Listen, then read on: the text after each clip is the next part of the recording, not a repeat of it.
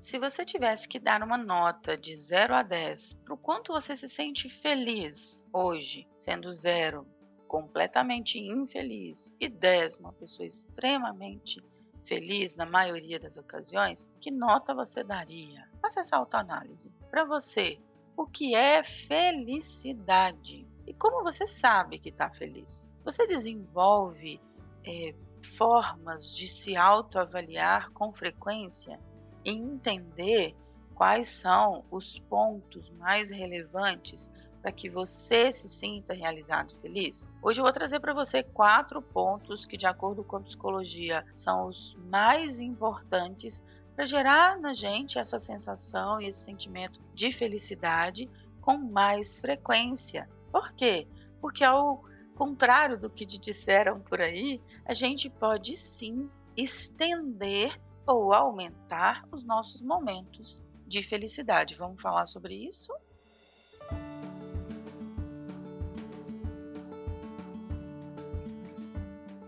Olá, eu sou a Sheila, eu sou psicóloga e coach. Estou aqui para te ajudar a ter uma vida muito mais leve, tranquila, feliz, tanto pessoalmente quanto profissionalmente. Falando sobre felicidade, que talvez seja hoje a maior demanda de todos nós, e as pessoas que procuram a terapia, talvez porque sintam que em algum ponto específico, alguma questão específica da vida, não se sentem felizes. Hoje também percebo que uma quantidade enorme de pessoas se coloca como refém da própria infelicidade.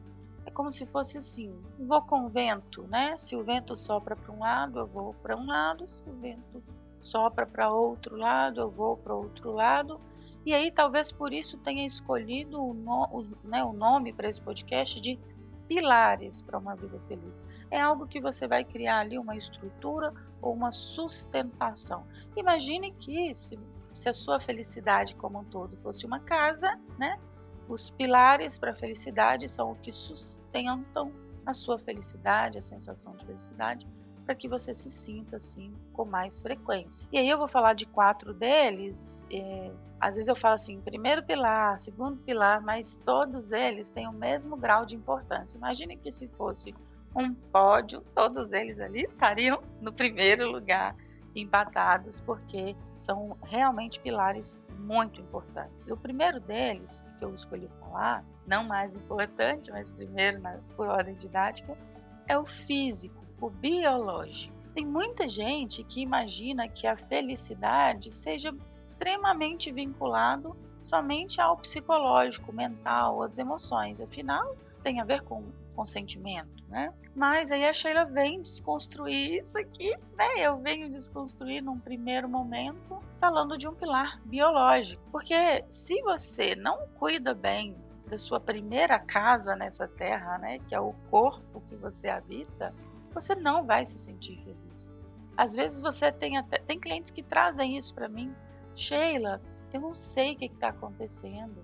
Eu estou bem, as coisas estão bem, está tudo bem com a minha família, mas eu não estou me sentindo bem, eu estou me passando mal. Aí vamos rever os hábitos, como é que está a vida? Uma vida muito sedentária, comendo gordura, comendo açúcar, é, o tempo todo, né? Eu não, não, sou nutricionista, tá, gente? Mas, inclusive, recomendo que para aquelas pessoas que têm dificuldade de alimentar bem, procurem uma nutricionista. Fez muito, muito sentido para mim e vai fazer sentido para você. Por quê? O pilar biológico, que é cuidar do seu corpo como sua primeira casa, vai envolver coisas que todos nós sabemos, né?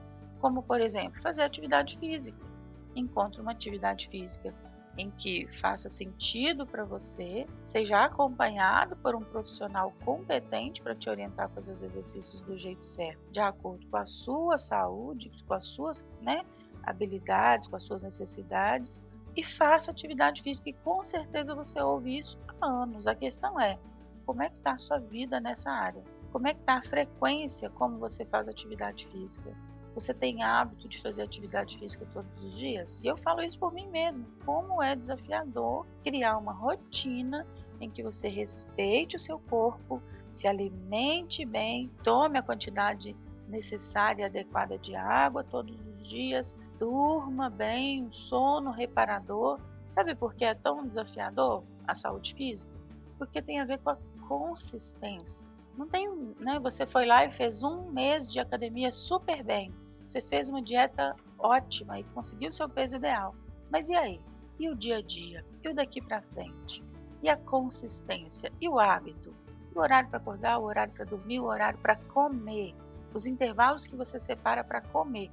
Uma quantidade gigantesca de pessoas, assim. Quando eu falo gigantesca, talvez 60, 70% das pessoas que eu atendo hoje vêm com sintomas de burnout, um esgotamento físico e mental. E aí, quando eu pergunto para a pessoa como é que estão seus hábitos alimentares, ah, eu pego ali qualquer coisa como na mesa na frente do computador. Quantas vezes você fez isso recentemente, né? Separar o tempo para comer, separar o tempo para fazer isso prestando atenção, para mastigar, para escolher o que vai comer, para comer bem. Todos nós sabemos disso, mas a minha provocação para você não tem a ver com trazer uma novidade, não nesse ponto, mas é quão disciplinado você tem sido na construção do seu pilar. Lembre-se que isso é um pilar, uma fundação. Você não vai conseguir ser feliz enquanto não resolver isso. Pense nesse aspecto, tá? Enquanto não resolver esse aspecto da sua saúde física, de se cuidar, de fazer o que tiver que ser feito para conquistar a sua saúde, você não vai se sentir bem, não vai se sentir feliz. Então preste atenção nisso. Vamos para o segundo pilar, tá? que é talvez o que eu tenho mais propriedade para falar, né? Que é o psicológico, saúde emocional.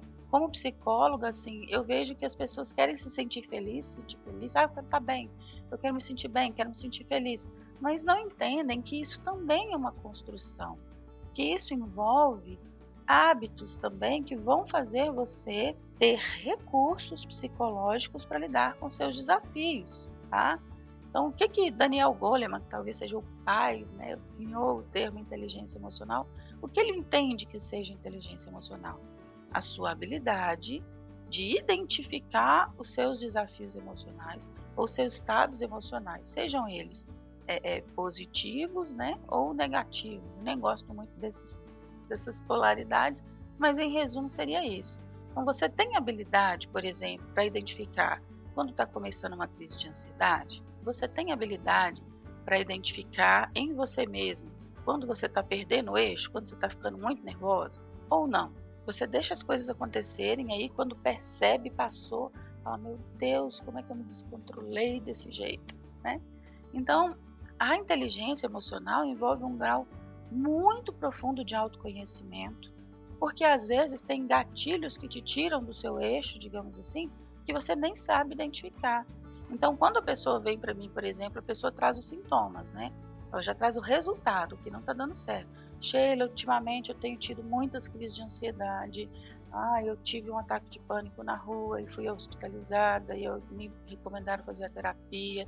E aí eu vou entender o histórico dessa pessoa, vou entender a frequência com que isso acontece e vou questionar também, assim, olha, o que, que você estava fazendo antes, dias antes ou horas antes dessa crise?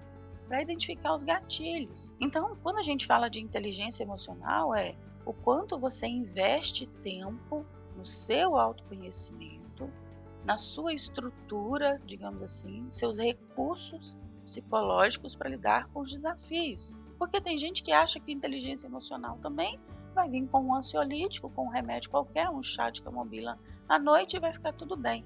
Eu sou a favor de sim tomar alguns suplementos, em algumas pessoas vão precisar de medicação, mas isso não resolve, tá? No que diz respeito à saúde emocional, você vai precisar investir tempo em autoobservação, em autoconhecimento e em recursos para lidar com os seus, próprios desafios. Sheila, o que você quer dizer como recursos? Né?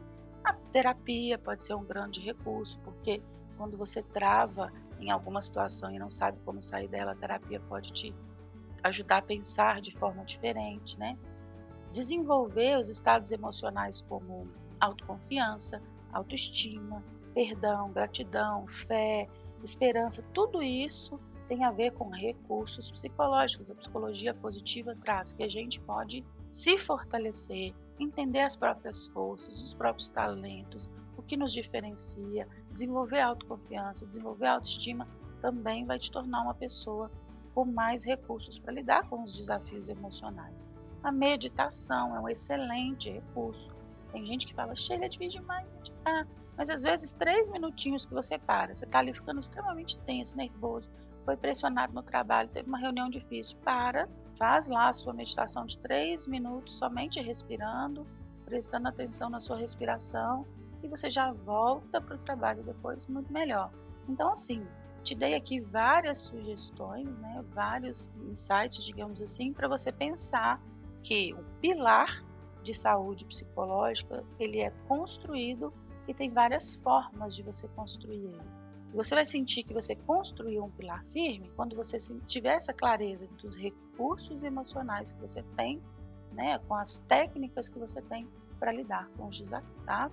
E agora falando do terceiro pilar, a espiritualidade. Aí algumas pessoas questionam, Sheila, mas você entra nesse aspecto de espiritualidade, a psicologia se mistura com esse aspecto de espiritualidade, ainda mais nesse momento que a gente vive hoje de tanta polarização religiosa. Sim, a psicologia entra no aspecto de espiritualidade, inclusive com várias pesquisas científicas. É importante apenas separar espiritualidade de religiosidade. Quando falamos como psicóloga da espiritualidade como um pilar para uma vida feliz, eu não estou aqui entrando no mérito de qual religião você é, aceita ou você escolheu.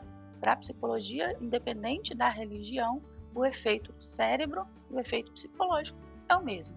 E aí, falando do Martin Seligman, que é um dos grandes, né, talvez o pai da psicologia positiva, ele diz que no livro que fala especificamente sobre felicidade, que é o Felicidade Autêntica, ele tem assim várias, eu não contei quantas, mas tem várias pesquisas é, é, com neurocientistas, pesquisas feitas em laboratório, pesquisas assim com cunho científico mesmo, dizendo que pessoas com espiritualidade elevada têm muito mais recursos emocionais, que é o pilar que eu falei agora há pouco.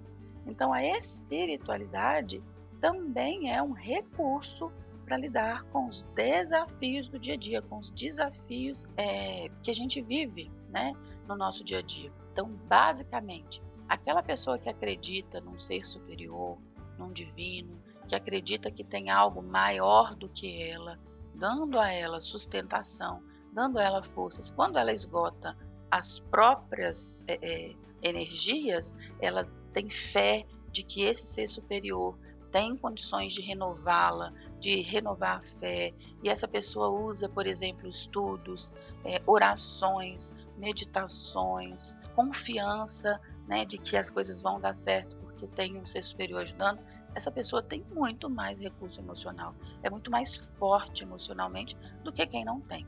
Então tem várias pesquisas, pesquisas dizendo assim, olha, tal grupo tem uma depressão crônica. Dentro desse tal grupo, tem as pessoas que têm fé, né, usando a fé nesse aspecto espiritual, e outras pessoas que não, outras pessoas que decidiram não acreditar em um ser superior.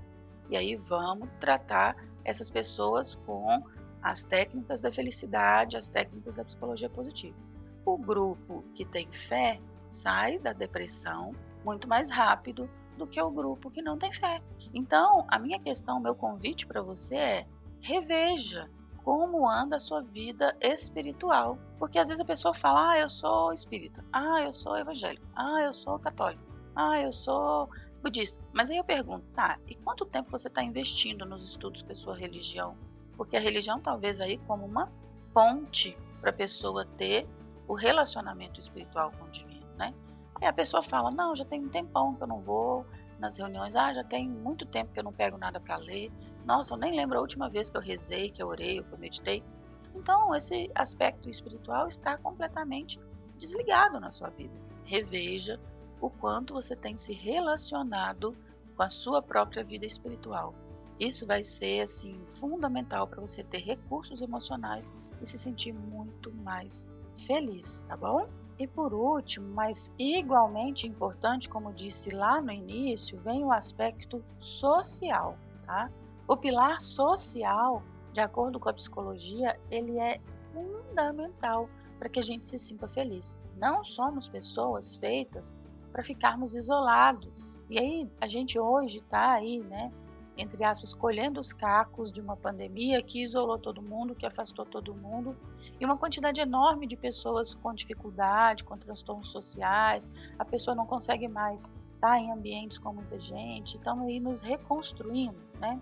A minha questão para você é como é que está a sua vida social hoje? Não estou dizendo que você tem que estar o tempo todo cercado de pessoas, mas quando você pensa, pensa aí, neste momento, quais são o, as pessoas mais importantes da sua vida? E o quanto essas pessoas, elas estão se relacionando com você no seu dia a dia hoje? O quanto você tem presença dessas pessoas? Você conversa com essas pessoas, você troca né, figurinhas com essas pessoas, porque tem muita gente reclamando, ah, eu moro sozinho, eu não vejo minha família, eu não tenho amigos. E, e aí, essas pessoas também que não tem ninguém para conversar, que não tem ninguém para desabafar, ou para sair, ou para trocar, essas pessoas também têm um recurso emocional bem inferior do que o que as pessoas têm. Assim, aquelas pessoas que têm amigos, família, familiares, que se relacionam com frequência, têm muito mais condição de resolver rápido, digamos assim, sua vida, de lidar com seus desafios, do que aquelas pessoas que se isolam. Então eu fico para você com esse desafio, assim, olha, nós somos seres sociais, fomos feitos para viver em comunidade, temos vários desafios aí nesse pós-pandemia, mas a ideia é que você, neste momento, se equilibre, tá? Então falamos de quatro, para encerrar esse podcast com chave de ouro, falamos de quatro pilares. Pilar físico, biológico, que eu te convido a pensar como é que está a sua saúde física hoje, o psicológico, que é quantos recursos emocionais você tem para lidar com seus desafios, o espiritual, que é como anda a sua relação com a sua fé, com o divino ou com quem você acredita, e o social, de como que estão as suas relações, a sua proximidade com as pessoas que são verdadeiramente importantes. Então, pensa sobre isso e me diga aí, olha, você cuidando do equilíbrio desses quatro pilares, a sua vida não vai ser de fato uma vida muito mais feliz? Compartilhe esse podcast com várias pessoas, com o máximo de pessoas que você conseguir e vem também para terapias. As agendas estão abertas. Eu posso te ajudar na construção aí das reflexões desses quatro pilares, ok? Um abraço.